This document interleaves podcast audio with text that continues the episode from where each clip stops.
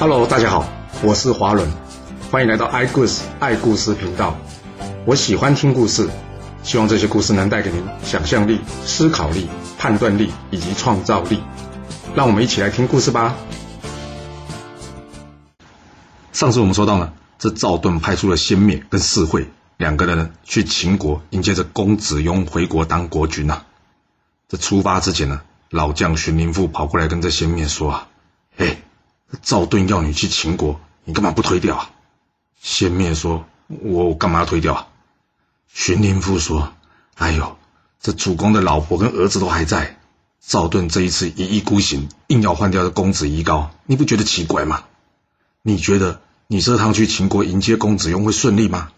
我怕会出乱子哎。”先灭说：“哎呦，你想太多了，这国政呢都在赵盾的手上，谁敢多说什么？”荀林父摇摇头，叹了口气说：“哎，咱们俩同朝为官多年了，你别说我今天没劝过你哦，我怕你啊是出得了晋国，但是却回不了晋国啊。”先灭一听，他告诉荀林父说：“你放心啊，你就在晋国呢，安心等我回国就好了。”说完，他呢便率人连同这四会啊一同前往这秦国了。那另外一伙呢？原先已经做了元帅，却被换掉这胡射孤啊！他看到赵盾一个人呢、啊，专断朝政，根本不听他的建议啊，他心里啊很不满意啊。他想：好啊，你可以去找公子雍，难道我就不能去找公子乐吗？你以为我会乖乖听你的话吗？等到这公子乐回国，到时候生米煮成熟饭，我看你赵盾还能奈我何啊！想到这呢，他马上派人去陈国去请这公子乐。不过，这赵盾可不是吃素的，他早就算到胡射姑会有这一招了，所以呢，他早就派人怎么样，中途埋伏去刺杀这个公子乐。哎，可惜这公子乐啊，连一天国君都没当上，哎，就死在这晋国大臣彼此之间的斗争之中啊！你现在知道当初晋文公为什么不敢回国了吧？因为啊，这就是晋国的生态啊。从晋文公的爸爸晋献公大族宗室以后啊，晋国宗室便少有实权了。而所谓的宗室呢，就是国君的自家人。晋国的大权呢，一直是在这些氏族啊，或者是说权臣的手中。其实不要说晋国啦，春秋时期啊，各个国家都差不多。好一点的呢，不过就是这些宗族势力啊，能够制衡这些氏族权臣啊。啊，差一点的，就像晋国现在这状况了。这公子乐被刺身亡的消息啊，很快就有人向这胡射姑报告了。胡射姑气得大骂说：“可恶，你这赵盾啊！今天晋国若是还留你赵氏，就再也没有胡氏立足之地了。看来非得跟你拼个鱼死网破不可了。不过，在除掉赵盾之前，第一个要除掉是谁？就是这个杨处父了。因为就是这个可恶的家伙了，到晋襄公那边进谗言。”害我元帅的位置不翼而飞，不先杀了这小人，难解我心头之恨啊！一旁胡射姑的弟弟胡局说：“哥，这件事交给我来处理吧。”胡射姑点点头说：“嗯，好，就交给你去办吧。”当天晚上，胡局呢与一班家臣假扮强盗啊，潜入这杨处父的处所。而这时候呢，杨处父呢正在读书，他突然就感觉哎不对劲哦。外头有人进来了，机警的他呢，赶紧找武器来防身。可惜啊，还是慢了一步。毕竟这胡局并不是一般的小贼啊，杨处父哪有这么容易逃走啊？最后呢，这可怜的杨处父呢，连得罪谁都还没搞清楚啊，就身首异处了。杨处父的家谱之中呢，有人认出呢，行凶的人正是这个胡局啊。于是呢，赶紧跑去跟这赵盾报告。但赵盾会怎么处理啊？哎，这赵盾很奇怪啊，他不知道安什么心哦。他跟这个仆人说：“你少胡说了，这杨处父呢，分明是被盗贼所杀，你怎么可以诬赖大臣呢？你若再多说，我就拿你去治罪。我啊，连这唯一可以帮主人伸冤的赵大人，也与这胡局连气同生啊！这仆人还敢多说什么？当然不敢多说啦，只好难过的怎么样，回家收拾杨处父那不完整的尸体啊。没过几天。”晋襄公下葬的日子到了，晋襄公的夫人呢，趁着大臣们都在，当面质问所有的大臣：“我老公到底做错了什么？我儿子又做错了什么？我老公临终之前说好了是要传位给我儿子宜高的，为什么你们今天要违背他的遗愿，去请秦国的公子雍回国呢？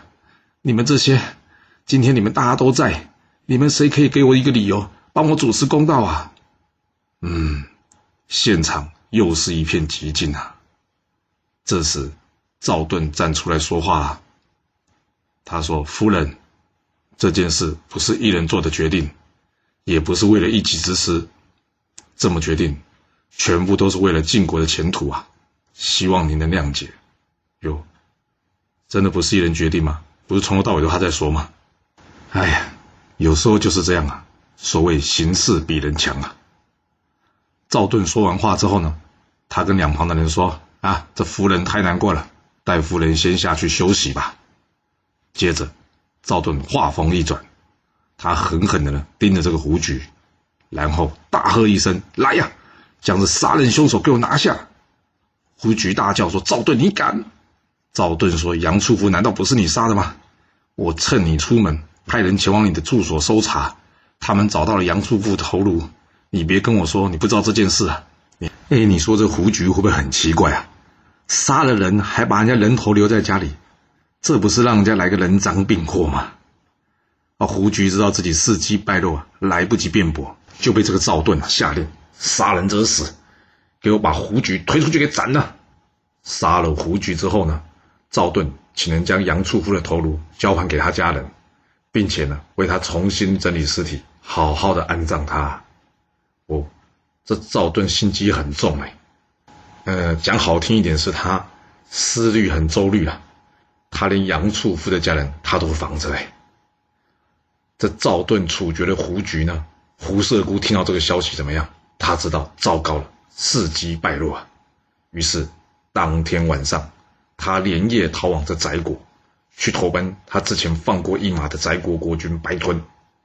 而这翟国呢，其实也是外族敌的一支，又叫做白狄。虽然这白吞呢还不错，他愿意接待这胡射姑，但是怎么样，好景不长啊！这翟国很快就被齐鲁联军呢给灭了，而这白吞呢也战死了。所以这胡射姑怎么样，只好怎样再逃往敌人的另外一个部族，叫做赤狄。的陆国去栖身了。赵盾听到这消息之后呢，他叹了口气啊，哎呀，这胡射姑，他曾经与我父亲一同与晋文公流亡在外十九年了，对晋国的功劳非常的大。我之前呢，之所以针对胡局一人呢，就是不想胡局的事情牵连到他，希望呢他能继续为国效力。没想到他竟然畏罪潜逃啊！算了吧，念在他过去对晋国有功的份上，总不好让他一个人客死异乡吧。于平啊，你帮我将胡射姑的家人也都全部送到这陆国，与他相聚吧。哦，赵盾很会说话，把胡射姑的家人全部送去陆国，那表示什么？胡射姑这一族的族人几乎怎么样，都被他赶走了嘞。哇，这赵盾。做了这些事，还要讨个好名声呢。啊，先不管赵盾怎么想吧，我们接着说吧。这于平领命之后呢，立即通知胡射姑的家人呢，请他们准备一下。过几天呢，他呢要将他们送往这个陆国。但就在这时候呢，于平的手下却对于平说：“哎，老板，你还记得胡射姑当初呢当元帅的时候对你那一百鞭刑吗？我们刚好可以趁这机会报仇。”杀了胡射姑的家人，这于平一听，哎，怎么能这样做呢？赵盾将事情委托给我，就是相信我，我怎么能辜负他对我的信任呢？更何况杀人家妻小又不是什么英雄的行为，这种事我不会干。就这样，于骈安全的护送胡射姑一家人到了陆国，而这于骈不愿意侠怨报复的事情呢，传到赵盾耳中，赵盾呢很欣赏这个人。所以呢，便开始留心他，想要提拔他。不过说真的哦，这赵盾为什么专挑着于骈去送胡射姑的家人呢？他难道不知道于骈跟胡射姑有仇吗？那要是于骈真的杀了胡射姑的家人，于骈的下场会如何呢？不管于骈是好心还是聪明，反正呢，他顺利躲过一劫了。就在这晋国国内政局纷纷扰扰不停的同时啊，这先灭金四会怎么样？终于抵达秦国了。秦康公在了解晋国的来意之后呢，他非常高兴啊，决定怎样？派这白乙丙啊，率领兵车四百乘，连同晋国的大臣啊，护送着公子雍回去晋国啊。不过呢，有一件事大家没想到，就是这胡射姑还真的说中了嘞。距离太远就会怎么样？时间太长，而这时间太长怎么样？问题就多。果然夜长还真的会梦多嘞。原本想说一定会当上国君的公子雍啊，他怎么也没想到赵盾竟然反悔啊，不希望他回晋国当国君啊。那这怎么说啊？原来是因为啊，这公子夷高的母亲啊，天天在晋国放大绝，什么大绝招？就是哭。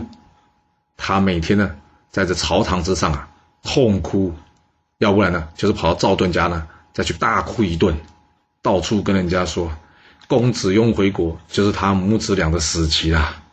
哎，结果这一哭还真有用啊！不止大臣们私下议论啊，连城中百姓也开始觉得，哦，这赵盾实在有够过分的哦，放着现成的遗嘱不去执行，竟然怎么样，还要去秦国迎接这公子雍回来，看来。这赵盾可是拿了不少好处啊！正所谓人言可畏啊，这赵盾就算没拿好处，被大家这么一说，那他将来还要不要执政啊？他被这流言呢搞得满头包，于是呢，他找来这戏谑问他说：“唉，看样子我当初不该找这公子雍回国啊！我现在呢想改立这公子夷高，不过问题是这派出去请公子雍的人呢已经到秦国了。”恐怕没有办法叫他们回来来更改这个决定了，啊，细薛啊，你觉得我现在呢是要继续迎接着公子雍，还是改立这公子夷高啊？细薛回答这个赵盾说啊，公子夷高当初有先君的遗命啊，今天不立公子夷高，又不杀他，将来他长大了，晋国一定会有一番乱世的。赵盾一听，嗯，也对，好吧。先将这公子夷高扶上国君的位置吧，然后再给秦国发文婉拒公子雍回国吧，不然搞不好秦国会以为我们国君未定，直接把公子雍呢率兵来攻打我们也不好说啊。就这样，夷高顺利继位，是为晋灵公。我们前面说过嘛，这公子一高也才七岁啊，换句话说，就是这国小一年级的学生啊。这个小一的学生呢，坐在这国君的宝座呢，接受百官的朝贺。本来呢，还觉得还蛮有趣的，但没想到就在这时候，突然就有人报告了：报告，秦国率领大军送公子雍已经来到我们晋国边境了。大臣们一听，哇，糟糕，怎么来这么快啊？都还来不及跟秦国说呢。这大家怎么样？开始你一言我一语的建议啊。有的人建议啊，这件事是我们私讯于秦国啊，应该派人向秦国好好说明。不过呢，赵盾却说：“要怎么好好说明呢？秦国会听得下去吗？今天若是大家决定了要迎立这公子雍，那秦国就是我们的客人。不过，既然我们已经改了决定，要迎立这个主公了，那秦国怎么样？就是敌人了，没有必要与敌人废话。反正就是一句话，给我打！哇，你说赵盾这个人呢，真的不知道他心里在想什么。要不是呢，他脑袋有问题呢。”再不然就是怎么样，他的城府很深呐、我们呢还不知道他在想什么。这赵盾话一说完呢，立刻命令三军即刻出击。赵盾命令着姬正副留守，保护晋襄公的灵堂，他自己呢率领中军，并且呢由这先克为副将，顶替胡射姑的位置。至于上军呢，他则是交给了原先的副将荀林父一人主管。而夏军呢，因为先灭前往秦国，所以怎么样？只好交由副将先都一人主管。三军安排好了之后呢，大军出击，准备迎战秦军啊。双方的军队在令狐这个地方遭遇上了。由于这秦军呢完全不知道晋国已经变卦了，所以在秦军这一头，先面看到了晋军浩浩荡荡而来，还以为呢是来迎接公子雍的。他高兴的呢，先到这禁军之中去见这赵盾，没想到。赵盾竟然跟他说：“他们不是来迎接公子雍的，而是来赶走公子雍的，因为晋国已经有国君了。”先灭听到这，差点没有气到吐血啊！他说：“赵盾，当初不遵守先君遗嘱的，说要迎接公子雍的就是你，现在反悔的也是你。你要我拿什么脸去跟秦国说，说我晋国又改了决定啊？赵盾并没有回答先灭的话，先灭呢气得掉头就走。一旁的荀林父呢叫住先灭说：“先灭，你是晋国的臣子，你要去哪里啊？”先灭说：“还晋国的臣子呢，我受命去请公子雍，公子雍就是我的主人。赵盾可以背信，但我先灭做不到。荀林父，我只有一句话，我很后悔当初没有听你的建议。”说完，先灭头也不回的就离开了。赵盾看到先灭的举动呢，他跟大家说：“先灭不肯留下来，他回去一定会向秦国说明的。反正都要一战了，与其等秦国来攻打我们，不如我们今晚去接应，杀秦军一个措手不及啊！”果不其然，先灭回到秦军阵中啊，他向公子雍以及白乙丙说明这件事。哇，两个人一听呢，也不知道该如何是好。现在应该是要退兵，还是是直接进军呢？哎呀，怎么好好的一件喜事，突然间变成怎么样？刀兵相见了。由于讨论到很晚了都没有结果，大家想，要不要这样吧？明天起来再讨论好了。反正进军呢，应该只是驻守在那里，防止他们轻举妄动，暂时应该不会有什么过度的举动啊。所以大家也就先怎么样，安心的去睡觉了。不过呢，他们把赵盾想得太简单了，因为怎么样？赵盾不但背信，怎么样，还竟然来偷袭他们呢、啊？他们万万没想到，这晋军竟然会反过头来攻打他们。当晚三更啊，这赵盾呢率领三军直接冲入秦军阵营啊。由于秦军全无防备啊，结果怎么样？被杀得尸横遍野啊。而这白乙丙呢，更差点战死啊。最后好不容易才逃了出来，但回头一看，除了先灭以及士会也逃了出来以外，这公子雍可没这么好运啊。已经死于乱军之中了。哇，这下两国的仇可又多了一笔了。这一场偷袭下来啊，晋国各路军队啊都有斩获。不过说真的哦，要没有斩获也很难的，因为对方根本都还没准备要跟你打嘛。不过你想不到的是呢，不管再怎么厉害呢，还是会遇到猪队友的。这怎么说呢？原来是啊，这先客下面呢有一位叫做蒯德的将军呢，他不但没有俘虏嘞，最后还损失五辆兵车。哇，他是怎么打的？没错，先科也想不通哎，怎么回事？去偷袭人，结果还怎么样？损失这么惨重？他唯一能想到的怎么样，就是将这败军之将给依军法给处斩了。由于晋军大胜啊，大家都觉得，哎呀，算了啦，实在没有必要为了这点小败而杀了一个将领啊，所以大家纷纷帮着蒯德求情啊。最后赵盾呢，决定好，那就取消蒯德之前受领的田地来作为处罚吧。但是这蒯德怎么样？他不但没有感谢赵盾跟先客的不杀之恩呐，反而呢恨这两个人怎样夺取他的财物啊！哎，其实就是有这种人啊，你原谅他的过错呢，结果他不但不感谢你啊，还对你心怀怨恨呢。遇到这种人呢，可真的得小心一点啊！正当赵盾庆祝着晋军大胜的同时啊，这晋国都城绛城之中。另外一场腥风血雨的乱世正在悄悄的萌芽。怎么说呢？因为这赵盾上任之后啊，原先的将领士古跟梁义啊，他们都被赵盾呢削去兵权了。这两人对赵盾已经很不满意了。而留守的姬政府呢，看赵盾呢，其实也很不顺眼。刚好这三人都留在城中，没事闲聊，大家你一言我一语的。都觉得呢，这赵盾专权啊，非常可恨啊，根本就是在乱搞。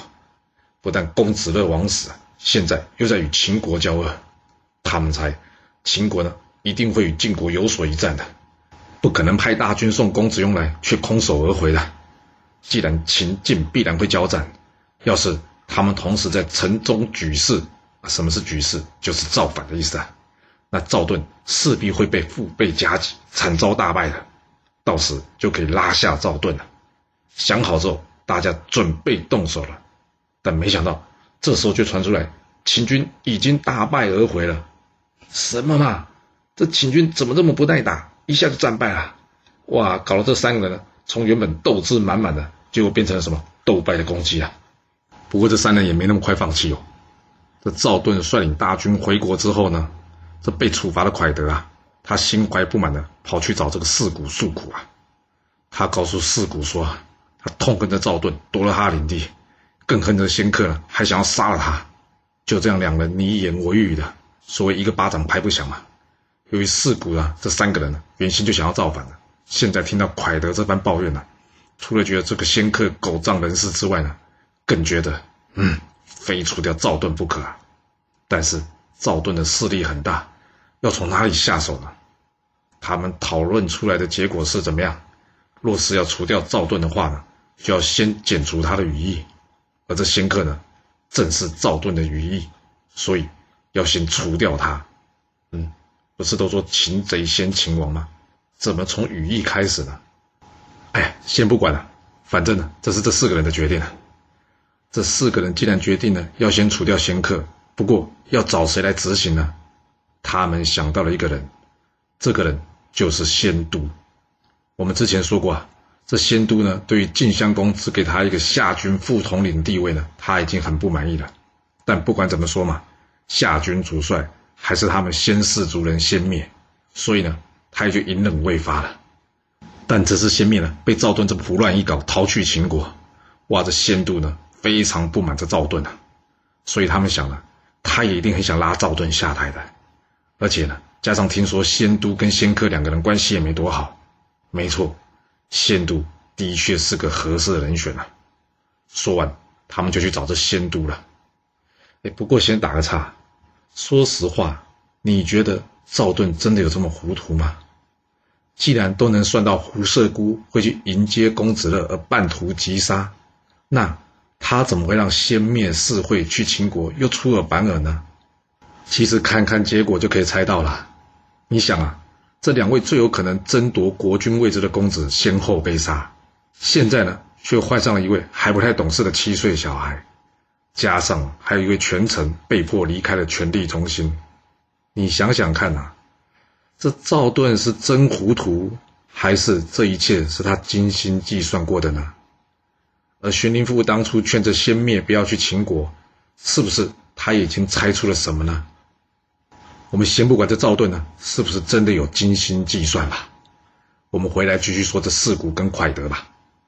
这两人计划好之后呢，决定了由着蒯德先去探探仙都的口风。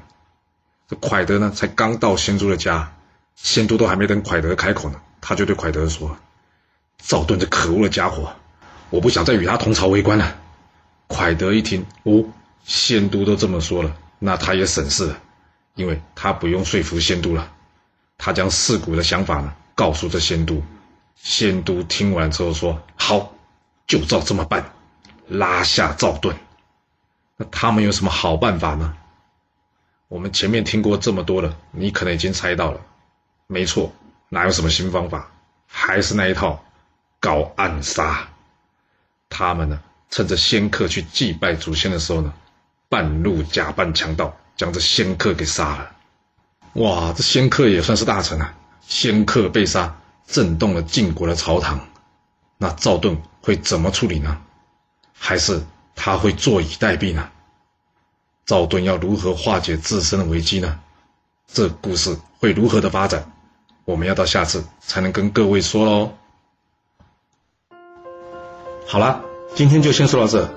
若喜欢我的故事，记得动动您的手指。给我五星评价，或是追踪、订阅以及分享哦。当然，也欢迎您留言分享你对这一集的想法，或是你也可以请我喝一杯咖啡或是饮料，让我有持续创作的动力。其实历史就是顶层阶级的生活记录，了解他们的思考方式以及作业模式，才有机会改变您的未来。谢谢您来听我说故事，我们下次再见喽。